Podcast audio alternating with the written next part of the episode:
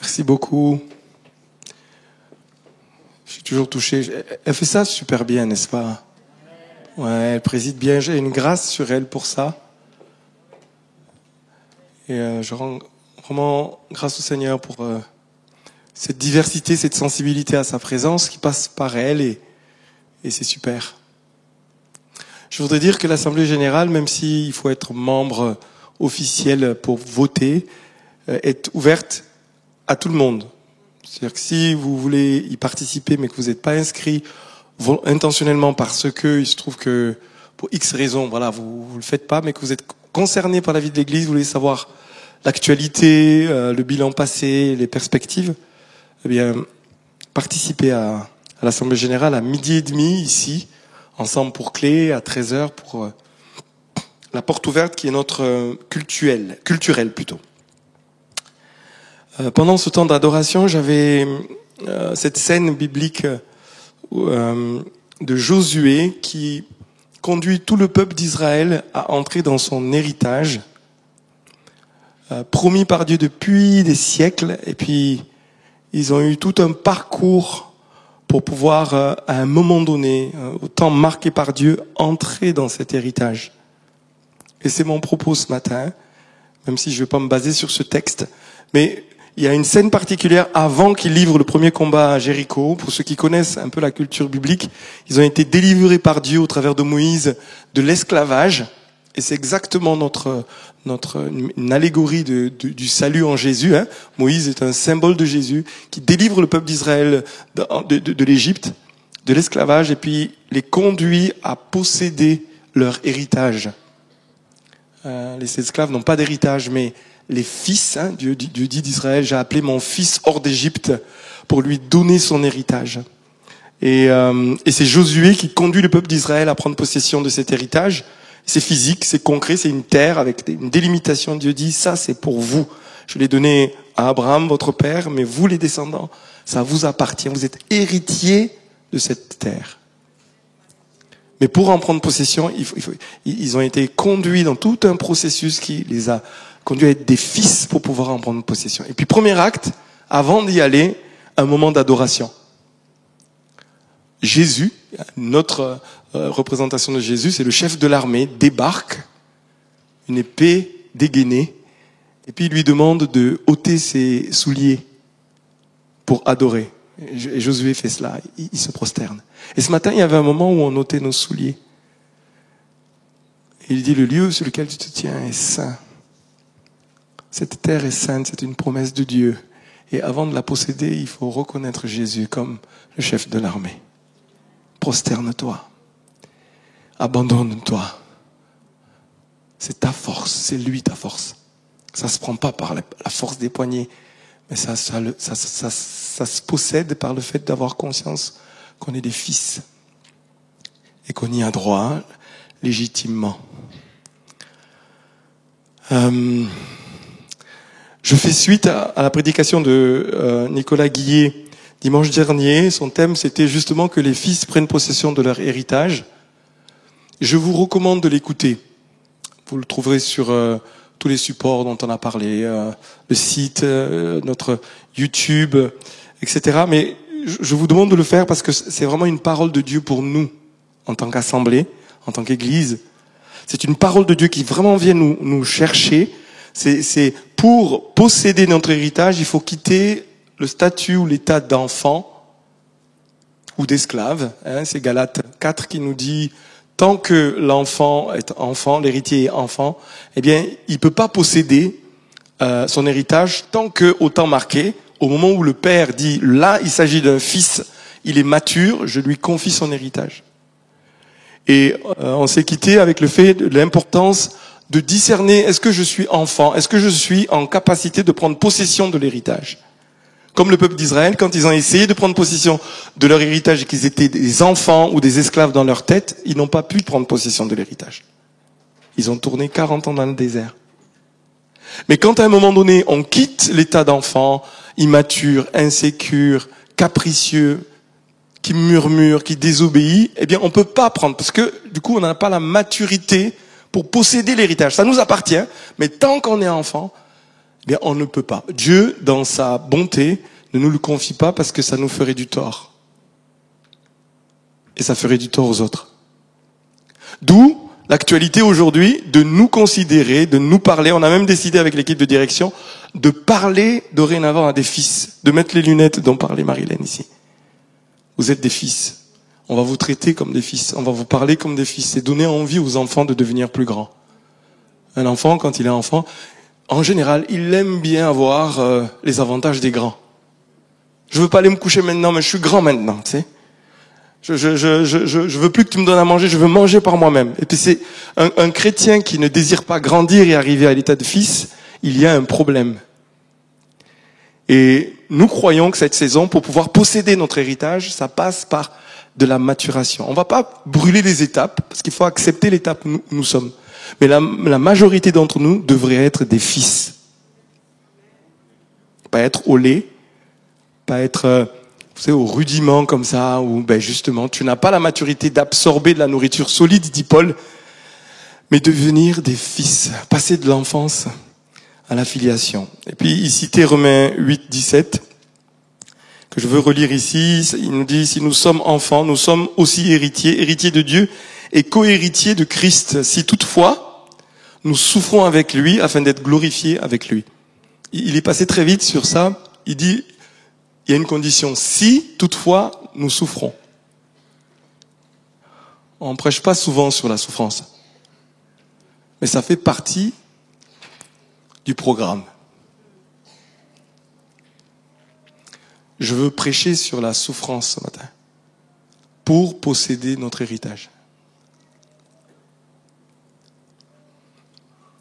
Notre évangile a besoin d'être réformé, notre regard sur Dieu a besoin d'être réformé.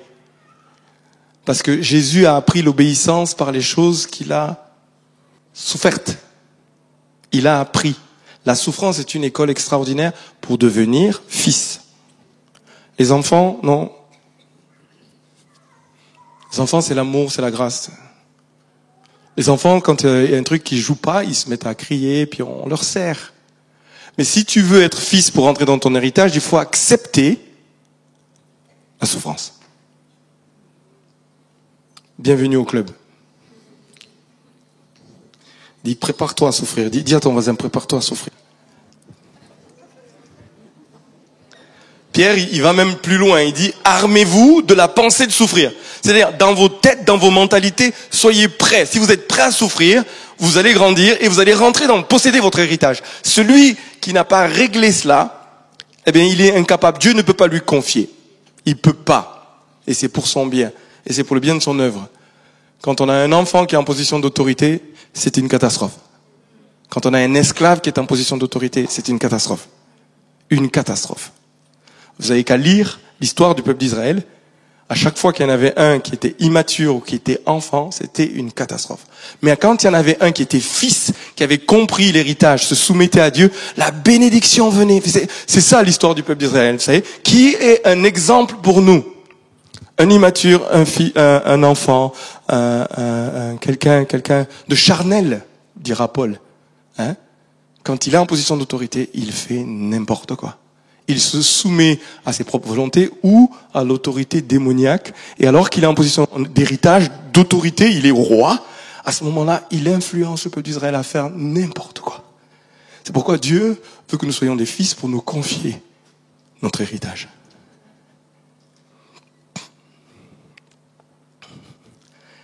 Alors pour cela, je voudrais euh, citer aussi un verset dans Hébreu euh, qui nous dit, qui nous rappelle un texte euh, qui est dans les Proverbes, Mon fils, ne prends pas à la légère la correction du Seigneur et ne te décourage pas lorsqu'il te reprend. Car le Seigneur corrige celui qu'il aime.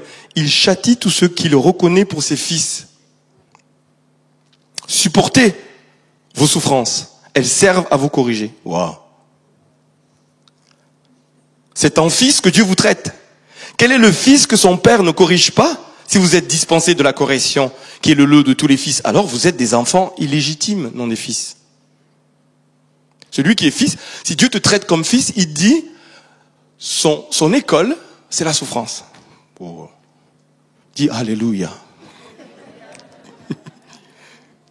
c'est ça que nous dit ce texte. Hein Il te corrige. Vous savez, et j'ai beaucoup aimé, euh, il a dit beaucoup de choses. En fait, il a été frustré, Nicolas. Il me dit, j'aurais tellement à donner, je je sens tellement que c'est ce que Dieu veut faire, je voudrais avoir plus de temps. Donc, il a prêché quatre messages en un. Il en a dit des choses.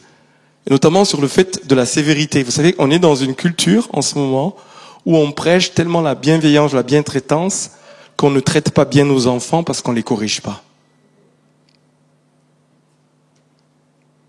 Et si on ne fait pas attention, ça, s'infiltre dans, dans, dans nos valeurs, dans nos principes, dans l'Église. Et Dieu dit, si tu veux ressembler au Père qui conduit un enfant à devenir un fils, il va falloir que tu lui apprennes la correction, à poser des limites, à dire non. Et l'enfant en a besoin.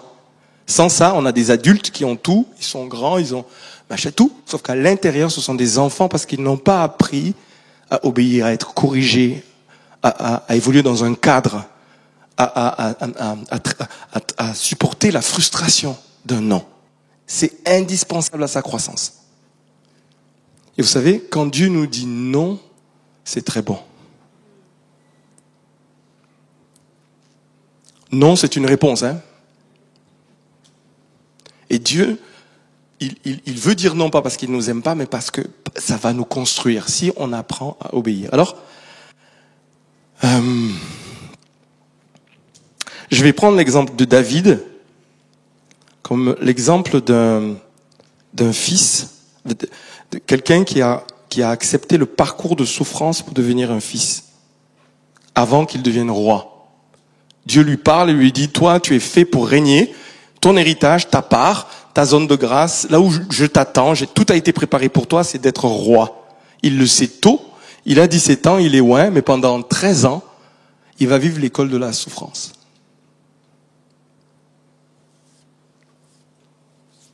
Il va vivre l'école de la souffrance. Et euh, c'est un exemple d'un fils qui prend possession de son héritage. C'est pour ça que la, la parole nous parle de, des clés de David. David a des clés qui vont nous aider, nous, à entrer. Ça va ouvrir la porte pour notre héritage, pour le posséder.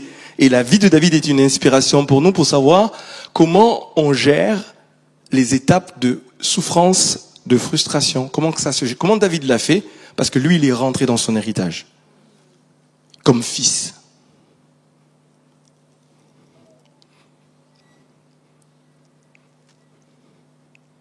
Et puis, l'exemple d'un chrétien en position d'autorité qui est immature, qui est insécure, qui est charnel, c'est, c'est, Saül.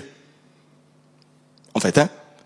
Il, il, répond à plein de critères humains, puis il n'a pas le cœur, il n'a pas le caractère, il n'a pas la maturité d'un fils. Ce qui fait que quand il est en position d'autorité, toutes les œuvres de la chair se manifestent quand il règne. Tout. Vous prenez les, dans, dans Galates 5, les œuvres de la chair, ben, vous pointez dans la vie de, de Saül. Pourquoi? Parce que c'est un enfant. Parce qu'il est immature. Mais David, il répond à, ces, à fruits de l'esprit parce qu'il y, a cette, y a cette maturité. Et du coup, je vais vous, vous, vous prêcher sur quatre instrument de maturité dont la Bible parle pour nous amener à passer de l'enfance à, à, à, la filiation, ou en tout cas à l'état de fils, ce sont des instruments de torture. enfin, de torture. J'exagère, mais vous allez, vous allez voir. Ces quatre, et, et, David les a vécus. Euh, le, le premier instrument de maturité, c'est le joug, bibliquement parlant. Prenez mon, joug. Le deuxième instrument de, de maturité, c'est la croix. Prenez ma croix, dit Jésus. Vous savez, la croix est un instrument de torture, de souffrance. Quatrième, c'est la charrue. Troisième. Oh, ça suit, ça fait plaisir. Quatrième, c'est l'armure.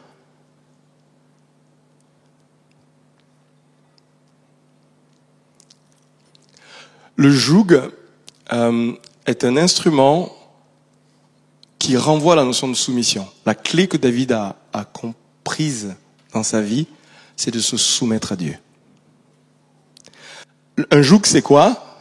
C'est quelque chose que tu portes et puis, en général, tu le portes avec quelqu'un d'autre et tu dois suivre, tu dois te soumettre au maître. Tu dois te soumettre à Dieu, tu dois obéir. La clé pour arriver à la maturité, c'est d'accepter le joug du Seigneur. Prenez mon joug, dit-il. Mais ce joug, il vient sur ton cou, il n'est pas là pour euh, te faire du mal, mais si tu n'obéis pas, ça va te faire du mal. Si tu as le cou raide, si tu sais pas te soumettre et obéir, si tu, tu comprends pas cette clé, si tu passes pas par cette clé, tu ne pourras pas posséder ton héritage. Prends le joug, il est doux, et puis suis le Seigneur. Sois soumis. Et si on prend l'exemple de Saül dans la Bible, c'est un insoumis. Dieu lui donne des ordres, mais il n'obéit pas. Il croit bien faire. Puis on a des textes comme ça où euh, euh, très rapidement, très rapidement, Dieu est irrité parce que quand tu deviens fils, tu comprends la volonté de Dieu, tu comprends ses injonctions, tu as appris à obéir, tu as appris à te soumettre, et du coup, ça devient un plaisir à obéir à Dieu. Tu comprends, ça devient, parce que tu as basculé dans la maturité, tu comprends que la volonté de Dieu, elle est bonne, elle est agréable, elle est parfaite. Parce qu'il y a une maturité. Sinon, tu la comprends pas et tu cherches à, dans l'immaturité à faire des choses, pensant bien faire. Dieu lui confie, lui dit, écoute, va combattre les Philistins, mais alors tu vas dévouer tout par interdit. Je crois que c'est. Tu vas dévouer tout par interdit. Il y va et au milieu de ça, il croit bien faire en épargnant un certain nombre de choses. Dieu lui a dit, tu vas tout détruire, tu vas tout exterminer, mais tout. Et là, c'est un test s'il accepte le joug. Je te demande une chose, fais-le exactement comme je te le demande. Et puis il croit bien faire, il désobéit et il dit, je désobéis, je vais prendre ces animaux pour offrir cela à Dieu. Et ça devient une abomination. Et le nombre de choses que dans nos vies, on n'accepte pas de donner et d'obéir exactement comme Dieu le veut.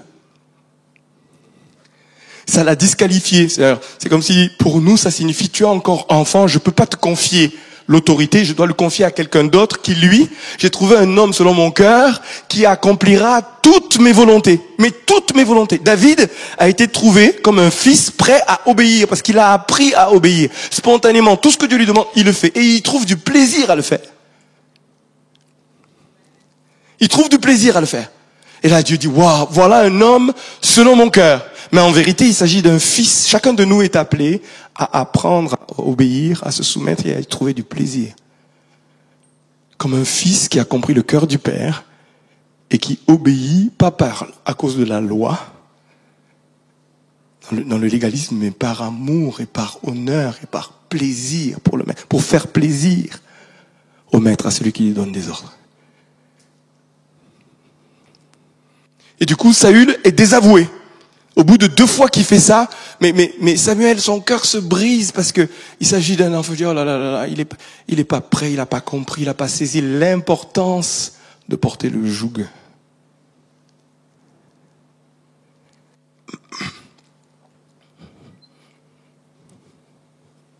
Et voici ce qu'il dit, euh, Saül, il dit, les gens de... Non.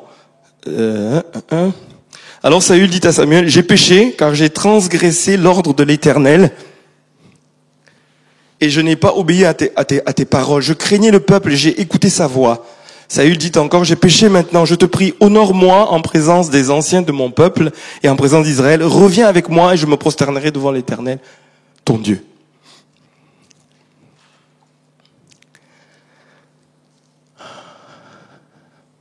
Vous pouvez pas savoir comment que ça brise le cœur de Dieu quand on n'a pas cette clé. Parce qu'il n'attend pas de nous une obéissance, vous savez, un peu mécanique comme ça, comme si on était des, des esclaves ou des... Non, c'est d'un coup de comprendre son cœur dans ce qu'il nous demande. Et Samuel dit une chose, mais vraiment forte, hein, il dit, les holocaustes et les sacrifices font-ils autant plaisir à l'éternel que l'obéissance à ses ordres? Non, car l'obéissance est préférable au sacrifice. La soumission vaut mieux que la graisse des béliers. La soumission. Dieu aime. on pourrait faire des tas de choses à Dieu, puis qui vont pas euh, rencontrer son cœur si ce n'est obéir à ce qu'il nous demande. Vous savez, on veut devenir des fils. Si tu ne sais pas ce que Dieu te demande et que tu n'y obéis pas, tu peux pas devenir un fils. Tu peux attendre de Dieu qu'il donne, qu'il fasse ceci, qu'il réponde à tes besoins, comme un enfant capricieux ou un enfant naturel, normal. Mais maintenant, pour rentrer dans la dimension de la, de la, de la souffrance, en fait, c'est dur. La nature humaine n'aime pas obéir.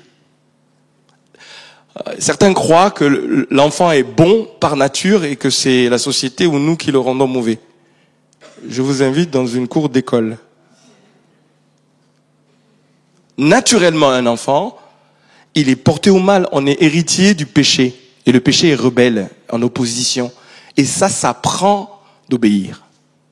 Ça demande du, donc du cœur, Seigneur, promptement, ce que tu me demandes, je le ferai, ce que tu me demandes, je, veux te plaire en toutes choses. Ça produit en nous une dimension de fils et on grandit, on grandit, on grandit en maturité. Obéir. S'il y a quelque chose que tu sais que Dieu te demande, à cause de l'héritage, même pas que pour toi, si tu rentres dans ton héritage, tu vas devenir une bénédiction pour les autres. Donc apprends à te soumettre.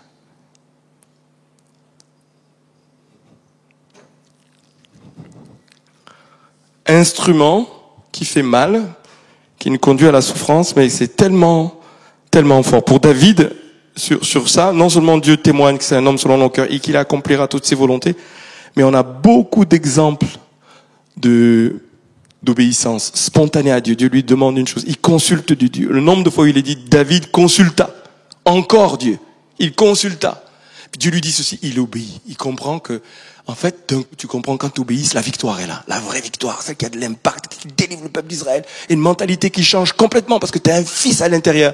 Il consulte, Dieu lui montre, bam, il le fait. Puis boum, la grâce. Et des tas de gens qu'on peut voir comme ça, évoluer, devenir des fils en deux ans, trois ans. Ils sont en train de grandir à une maturité. Pourquoi? Ils écoutent la voix de Dieu et ils contraignent leur être intérieur à obéir, à se soumettre. Et ce n'est pas, alors j'insiste ici, une approche légaliste. La loi. T'es pas là en jugement des autres. David est une, a une grande liberté dans la parole, une grande liberté. Il fait des choses hors la loi. Parce qu'il a capté la grâce, il sait qu'il est là, connecté au cœur de Dieu, il capte le cœur de Dieu. Il vient, il prend les peines propositions, alors que c'est réservé que aux sacrificateurs. Mais il vient, il le fait, il est dans une liberté, il a compris le cœur de Dieu. Il y a quelque chose qui se passe d'extraordinaire. On a une séquence de Nouveau Testament dans l'Ancien Testament. Il a eu une révélation de la grâce de Dieu. Mais la grâce ne l'exempte pas de l'obéissance et de la soumission. Il a capté le cœur de Dieu, et parce que ça devient une relation de maturité, fils, mais il, a une liberté dedans, c'est extraordinaire. David, pour ça, nous inspire très fort, parce que du coup, il connaît le cœur de Dieu, il, il sait, il sait, il suit ce que Dieu lui dit, et là, les victoires, la bénédiction, la marque est là, et tout le processus se fait. Deux, la croix.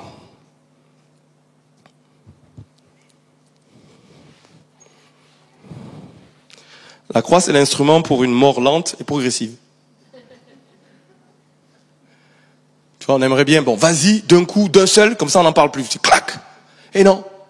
Ça dure longtemps, ça dure et ça dure. Et tu dois, et tu dois endurer la souffrance. Et Jésus cite, c'est le, texte que, que- qu'on retrouve dans chacun des évangiles, hein, si quelqu'un veut me suivre. Chacun des évangiles. Il y, a, il y a certains textes forts qu'on ne retrouve pas dans tous les évangiles. Mais là, il se trouve que tous les évangélistes ont remarqué que Jésus a insisté sur la croix. Si quelqu'un veut me suivre, qu'il renonce à lui-même, qu'il se charge chaque jour de sa croix et qu'il me suive. Chaque jour. C'est régulier, c'est constant. Clac.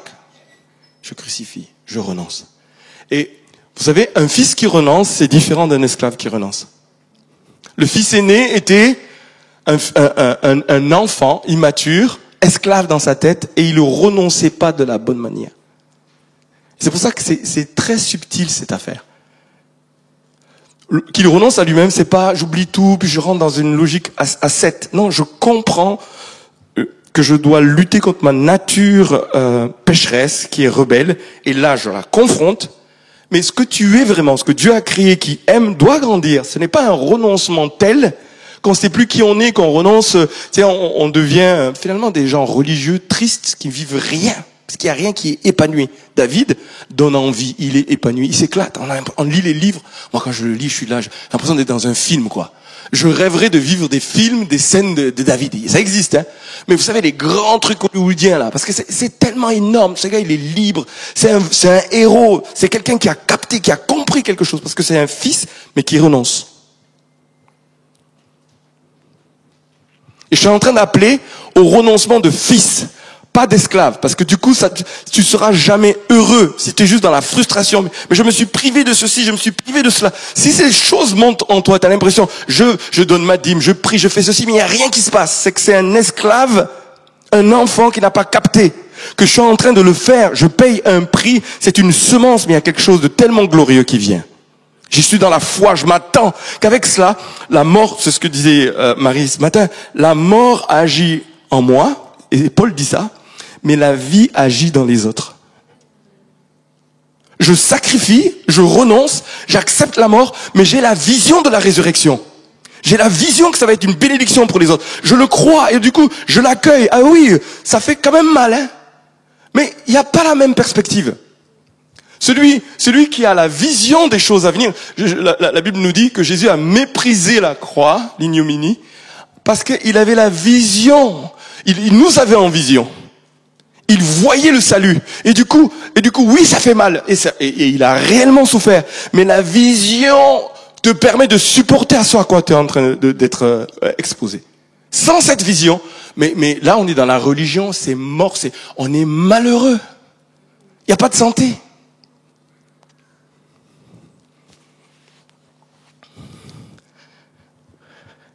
En vue de la joie qui lui était réservée, il a supporté, il a méprisé en vue. Hébreu 12. Et c'est ça que Dieu veut produire en nous. David, il voit, il a la vision et il renonce. Il y a un texte, mais qui me, qui me, qui m'a gardé très tôt dans ma vie chrétienne. On se retrouve avec David en 1 Samuel 24, 5, 7. Je veux vous, vraiment vous mettre ça, euh, vous le dépeindre. Dieu l'a appelé à être roi, mais il dit, c'est au temps de Dieu, au temps marqué par Dieu que je le serai. Et à deux reprises, Saül, qui est le fameux enfant immature, le persécute, mais il le poursuit comme un chien mort, il dit lui-même. Et franchement, il met les grands moyens, il a l'armée avec lui, etc., etc. Et puis il y a une scène qui est un test pour savoir si David va renoncer. Il va prendre par lui-même ou il va se soumettre à Dieu. Il va renoncer. Et on se retrouve dans une scène où euh, Saül est en train de le poursuivre avec plein, plein, plein de soldats. Et puis, le texte, en, en lui second, il dit, il a là se couvrir les pieds. C'est des fois, tu dis, il a là se couvrir les pieds. Il rentre dans une caverne. Alors, je ne sais pas s'ils étaient 400 dans cette caverne, 400 hein, hommes qui sont avec David. Ils se cachent dans la caverne. Et puis, Saül, qui est en train de poursuivre David, veut aller aux toilettes. On est dans la nature. Il dit, ben, je vais aller aux toilettes, mais je vais aller aux toilettes dans une caverne. Et il choisit la caverne où David se trouve là avec ses hommes. D'accord? Et alors comme il fallait être un peu discret, ces hommes sont à l'extérieur et, et Dieu le sert sur un plateau. David, il dit, tue-le et prends la royauté parce que s'il meurt, tu deviendras roi. Voyez? Et David là, il renonce à prendre par lui-même ce qui lui revient. C'est un test les gens autour de lui lui disent, hé, attendez, il prophétise. C'est extraordinaire. Hein à des moments, à des réunions comme ça, il faut faire attention. On est là, 400, dans le silence, puis il y a des gens qui prophétisent. Il dit, les gens de David lui dirent, voici le jour où l'Éternel te dit. Ah s'il faut pas du discernement là. L'éternel te dit, Dieu parle, ainsi parle l'éternel, d'accord? Je livre ton ennemi entre tes mains, traite-le comme bon te semblera. David se leva et coupa doucement le pan du manteau de Saül. Après cela, le cœur lui battit parce qu'il avait coupé le pan du manteau de Saül. Et il dit à ses gens, que l'éternel me garde de commettre contre mon Seigneur, loin de l'éternel, une action telle que de porter ma main sur lui, car il est loin de l'éternel. Oh,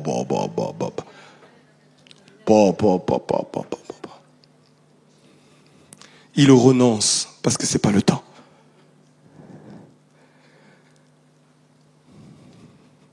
on, prophétise, il écoute pas. Saül, il avait peur de déplaire aux gens qui étaient autour de lui. On lui a dit, il disait, ah, on te propose de prendre des agneaux et des...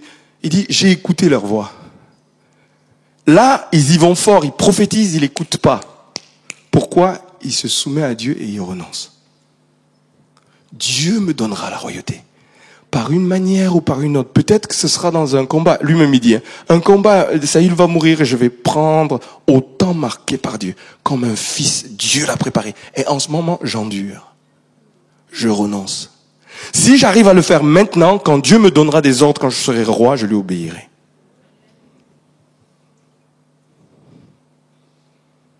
Si je peux pas le faire avant, quand il va me le confier, je vais faire. Je vais détruire, je vais me faire du mal, je vais faire du mal à ce que Dieu m'a confié, m'a donné. Quand je me soumets à Dieu, il me rend capable d'exercer l'autorité. Il n'y a pas une autorité saine d'un fils qui rentre dans son héritage sans avoir appris la soumission, sans avoir appris le renoncement. C'est pas le temps, je renonce. Je paye un prix parce que j'ai la vision. C'est Dieu qui m'appelle, c'est lui qui m'établit, c'est lui qui me rend capable. Au favorable, il va le faire. Euh, je voudrais citer ici une autre chose que David fait qui est extraordinaire, qui nous inspire par rapport à notre avenir, notre saison. Ça vaut pour notre vie d'église, ça vaut pour nos familles, ça vaut pour nos groupes de maison, ça vaut pour tout partout où nous sommes d'accepter aussi, euh, vous savez, de, de, de regarder comment nous, nous gérons quand nous péchons. Nous pouvons pécher comme des enfants immatures, nous pouvons pécher comme des fils. Vous savez que les fils, même s'ils sont fils, ils pêchent aussi. Vous le savez ça? Non, non, mais j'ai l'impression que je... Saül pêche, il se repent pas vraiment. Je sais pas si c'est, j'ai péché, mais reviens, honore-moi devant le peuple. En fait, il est préoccupé par son image. Dieu lui dit, je t'ai rejeté. Il dit, bon, d'accord, d'accord, j'ai péché, j'ai péché. Mais reste avec moi. Je, je veux, je veux pas que les gens, je veux pas avoir honte devant les gens. Reste avec moi. Je vais adorer l'éternel. Mais sois là. D'accord? Saül lui dit, ok, je, je, reste là. Mais il était excédé, Saül. Il dit, Dieu, Dieu t'a rejeté parce que tu obéis pas, parce que tu, parce que tu renonces pas. Et puis, et puis, il est là et, et il veut pas avoir honte. Vous c'est son image. David pêche, mais il compose un chant qui fait chanter à tout Israël.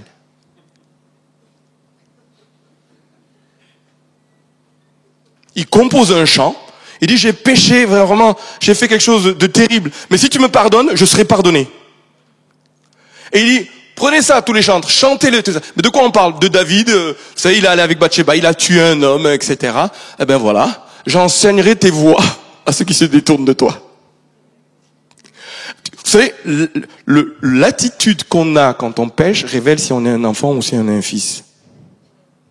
Quand tu pêches, si c'est la culpabilité, si c'est la honte, si c'est l'image de toi qui te permet de te cacher, ça veut dire que tu es encore enfant. Par contre, l'appel d'un fils qui dit j'ai péché, mais dit mais, mais Dieu est un père. Je viens vers lui. Il n'y a pas de peur, il va pas me rejeter. Il va, il va, il va, il va traiter des choses en moi, mais il n'y a pas de culpabilité d'une honte. Vous savez, dans la vie de David, il n'y a pas la honte. Un homme sans honte, c'est quelque chose. Il n'y a pas la crainte non plus. Pourquoi? Parce qu'il est un fils. Il sait de qui il est le fils. Il sait d'où il vient. Avec cette sécurité, je, je peux confronter n'importe quoi, même mon péché.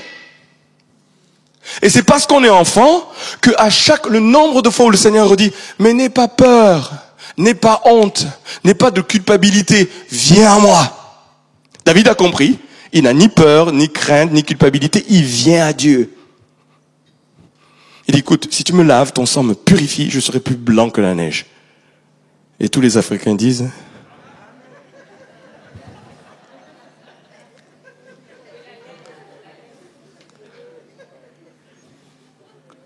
plus blanc, parce que le sang nous purifie. Alléluia. Devant lui, une assurance, une sécurité, une confiance, parce que c'est un fils.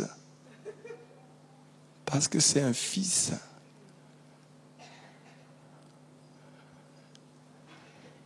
La création attend des fils. Le monde attend des fils. C'est pas parce que tu as grandi, ça fait des années que tu es là. L'enjeu, est-ce que tu es un fils? Comment réagis-tu quand tu pêches?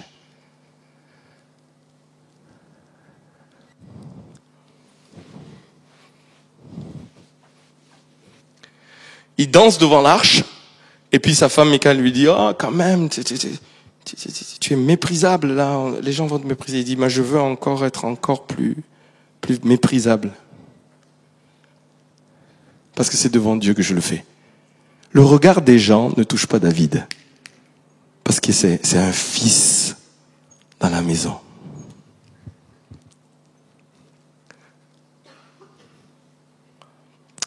Euh, rapidement, je veux, qu'on prie ce matin, parce que je crois que sur ces, ces quatre instruments, t'as à en choisir un, t'as un rendez-vous avec un de ces instruments. Si c'est le joug, c'est le joug, si c'est la, la croix, c'est la croix, mais choisis ton instrument. Si c'est la charrue, il y a des gens qui commencent et qui ne finissent pas. Dieu les attend sur la persévérance. C'est le 3. Hein. La persévérance, Jésus dit, celui qui regarde derrière, euh, lui, au moment où il se met à labourer avec sa charrue, n'est pas prêt pour le royaume de Dieu. La charrue, c'est quelque chose que tu prends, que tu gardes, qui vient chercher ton être entier pour pour garder la ligne. Si tu, si tu veux entrer dans le royaume, dans le sens, si tu veux rentrer dans ton héritage, si tu veux vraiment suivre le Seigneur, il y a quelque chose de l'ordre de je ne lâche pas, je tiens. Ça m'a demandé une chose, je ne lâche pas, je tiens. Et David, en 13 ans, il a tenu, je peux vous dire, il a traversé 13 années, mais il allait à l'étranger, il a été poursuivi de partout. Non seulement par Saül, mais des tas d'oppositions. Il a persévéré. Et au bout de 13 ans, il est entré dans son héritage en bonne santé. C'est-à-dire que Dieu l'a testé de partout. Il a répondu présent, il n'a pas lâché. Il y en a plusieurs ici. L'enjeu, tu sais ton héritage, il y a tout, Dieu a parlé. Et puis c'est la constance, la persévérance de je tiens la charrue, je laisse là laborer ma vie. En fait, pendant que moi je tiens, il y a une œuvre de Dieu. C'est ce que dit Jacques. Hein il faut que la patience produise son fruit en nous.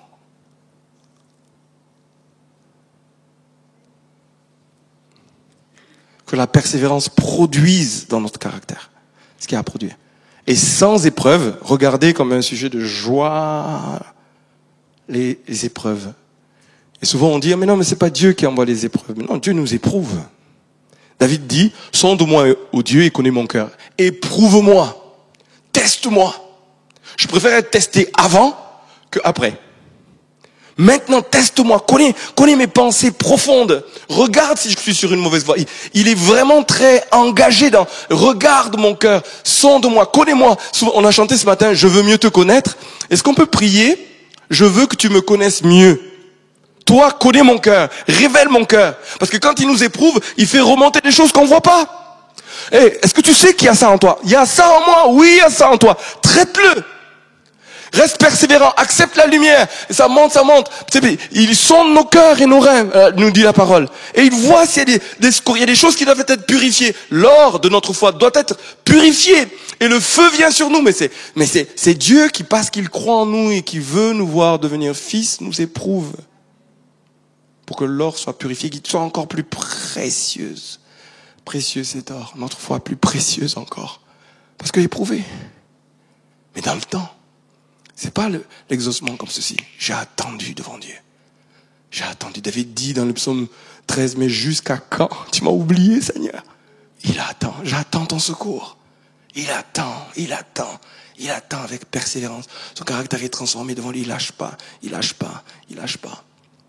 Vous savez, le nombre de fois, je dis à Dieu, sonde-moi, connais mon cœur, puis il y a des moments, il y a des choses qui viennent à la lumière, je dis, Seigneur, c'est moi ça. Seigneur, c'est moi ça. Il y a ça en moi viens me toucher. Vous savez, Dieu doit continuer à faire son œuvre. David, euh, ok, Bathsheba, euh, Uri, mais il y a d'autres choses qu'il a faites.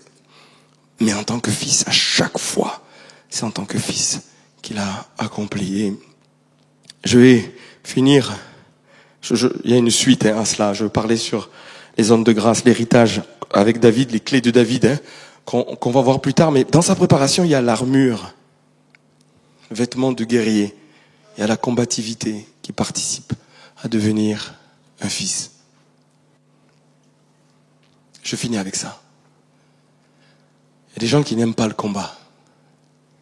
Tu peux pas entrer dans ton... L'héritage, ça se prend. Après avoir combattu. Israël a dû combattre pour prendre possession de Dieu a dit c'est donné, mais il faut combattre. Il y a des géants, on les confronte. Et puis David, devant Goliath, il a manifesté que c'était un fils. Et dans son cas, il n'a pas utilisé l'armure de Saül, de quelqu'un d'autre, mais il a utilisé son armure. Il y a une foi extraordinaire. Et Dieu est en train d'appeler des hommes et des femmes de foi comme David. Et la foi de David, c'est pas un exploit d'un moment, c'est parce qu'il connaissait son Dieu. C'est parce qu'il connaissait son Dieu. Je vais vous relire ces versets où quand il vient, il y a, il y a une, l'autorité d'un guerrier, mais qui est fils, qui sait qui est Dieu et qui il est, Quand il parle, quand il bouge, il est habité de l'Esprit de Dieu. Il est habité de la victoire. Et je redis, c'est pas l'exploit d'un moment. C'est un, fils qui connaît Dieu. David dit aux Philistins, alors, peut-être il y en a certains ici qui connaissent pas l'histoire de David et de Goliath.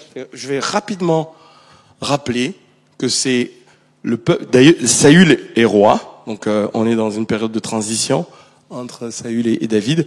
Et puis, les Philistins combattent euh, Israël, et puis il y a, ils ont choisi la stratégie qu'un homme combatte contre un autre homme, et puis celui qui gagne, eh bien, se soumet à l'armée euh, du vainqueur. Donc, euh, donc Goliath, pendant 40 jours, vient menacer, il dit des choses terribles, et le peuple d'Israël, qui sont remplis d'enfants, tremble devant lui. Ils tremblent, ils sont insécures. voilà. 40 jours. Et David débarque, et là, il y a l'expression de quelqu'un qui a un ancrage, mais vraiment très profond de, de, de, de la connaissance qu'il a de Et ça jure, c'est lui et tout le peuple d'Israël. Et il est estomaqué que la mentalité des enfants, des, des, des peuples d'Israël soit comme des enfants. Et là, j'aimerais vous interroger, comment réagis-tu, réagis-tu quand un Goliath se lève devant toi?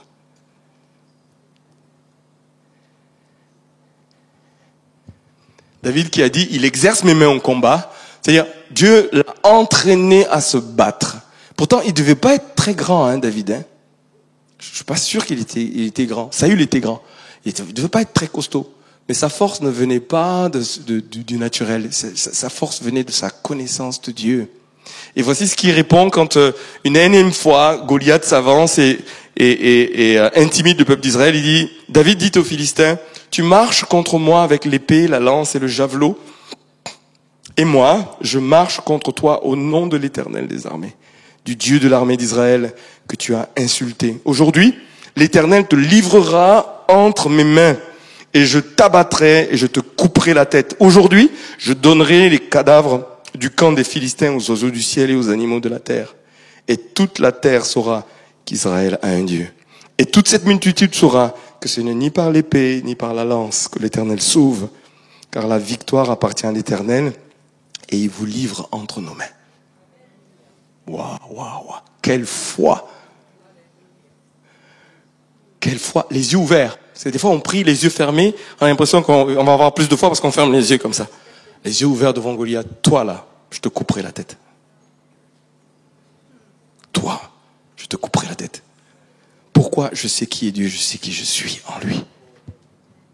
Voilà quelqu'un qui est prêt à rentrer dans son héritage qui est assis. La parole de Dieu demeure en lui. C'est ce que j'en dis hein, aux jeunes gens. Jeunes gens, vous êtes, vous êtes forts, vous avez vaincu le malin. Pourquoi? La parole de Dieu demeure en vous. Là, il a déjà vaincu. Il sait qu'il sait qu'il sait qui est Dieu. Parce que la parole de Dieu, quand on la connaît, on sait qui est Dieu. On sait qui nous sommes. Il est un fils très légitime, libre dans sa tête, il est complètement libre. Et Dieu nous appelle au combat spirituel, pas simplement avec des formules, vous savez, une sorte de culture. Le vrai combat, c'est quand Goliath il s'élève dans nos vies. C'est pas quand on prie entre nous et que, vous savez, on lit, on délit, on dit, on, tricote, quoi, vous savez. C'est quand le vrai problème se dresse devant toi. Je me lève au nom de l'éternel des armées. Et là, tu entres dans ton héritage et tu es prêt à exercer l'autorité à cause de la foi, à cause de la sécurité, de la confiance, à cause de l'épée de l'esprit. Lui, il utilise, euh, vous le savez, euh, des pierres. Il va chercher cinq pierres au torrent. Et avec une seule, il terrasse. C'est une stratégie d'en haut. Et la saison dans laquelle nous sommes, c'est une saison où on va, vous savez, rentrer en conflit. Il y a des Goliaths dans cette ville. Et des Goliaths, c'est des vrais Goliaths, vous savez ça. Et ça prend des gens qui savent qui ils sont pour confronter. Dans la prière, je, vous invite à venir vendredi 10 euh, décembre à 20h ici. Parce que quand on est unis dans l'esprit avec d'autres églises et qu'on on livre le combat dans la foi, il y a quelque chose qui se passe. On vient confronter mais des fils et des filles ensemble devant Dieu. Ça nous donne une pleine victoire. Moi je le crois. Parce qu'il y a des Goliaths. Dans nos vies, il y a des Goliaths. Ça prend d'être fils. Et oui, ça prend de revêtir les armes et d'apprendre à combattre, à résister, à tenir ferme, à ne pas lâcher. Ce que nous dit Paul dans Ephésiens 6, tenez ferme, tenez ferme, Tenez ferme, résistez toutes les, toutes les attaques, les ruses du malin. Résistez, persévérez, allez jusqu'au bout. Le combat, c'est l'heure du combat. C'est l'heure de la confrontation, de l'intimidation. En face de l'intimidation, de répondre. Je voudrais qu'on prie ensemble.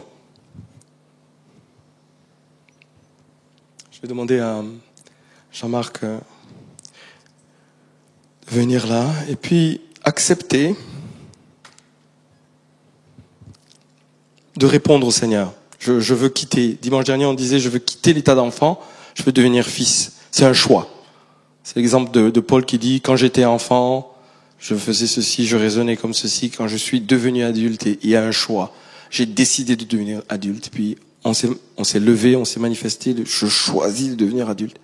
Ici, c'est un choix entre quatre instruments où tu dis, j'ai rendez-vous avec la soumission, j'ai rendez-vous avec le renoncement, j'ai rendez-vous avec la persévérance, j'ai rendez-vous avec le combat. C'est mon temps, c'est le moment où je veux accepter de rentrer dans ce parcours, de rentrer dans cette formation. Oui, je vais souffrir, parce qu'il n'y a pas de victoire facile. Ah non, c'est pas une invitation à quelque chose de facile. On appuie sur un bouton, on le trouve. Non, c'est nos caractères qui sont transformés. La patience, la foi, la persévérance pour hériter des promesses, pour rentrer dans notre héritage.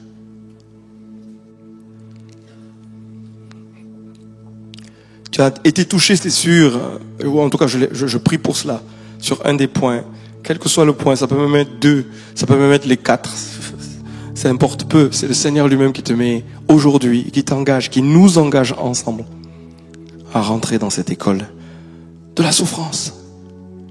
Parce que si nous souffrons avec lui, nous serons aussi glorifiés. Il nous donnera notre héritage ici. Parce que nous sommes héritiers et co-héritiers avec Christ.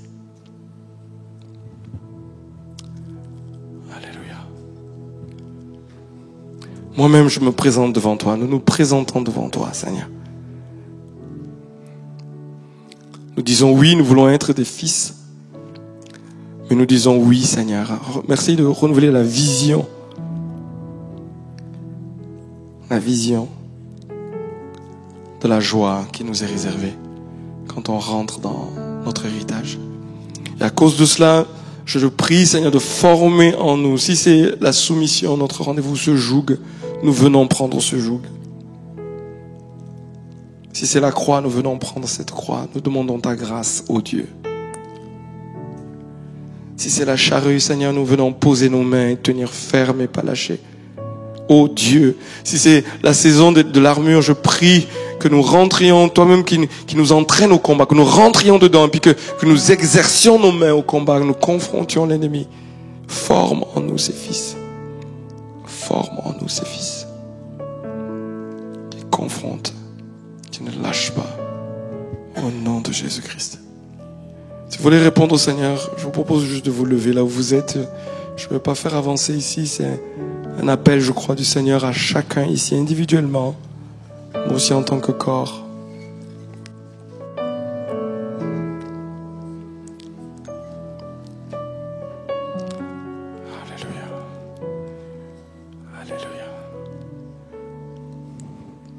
Seigneur sonne de la trompette. Comme il a été prophétisé dans Joël, sonne de la trompette, réveillez les héros. C'est le Seigneur lui-même qui réveille nos esprits et nos cœurs comme des héros pour euh, son combat, ses combats, et pas les nôtres, ses combats. Il y a des combats à mener ici par des fils et des filles dans sa maison. Et c'est lui le Fils qui vous a franchi et qui vous rend réellement libre et qui vous donne d'entrer dans cette saison équipée. Alors qu'on répond les uns les autres au Seigneur, c'est lui qui nous équipe et c'est sa présence, c'est son esprit qui vient sur nous. Répondons au Seigneur. Répondons au Seigneur.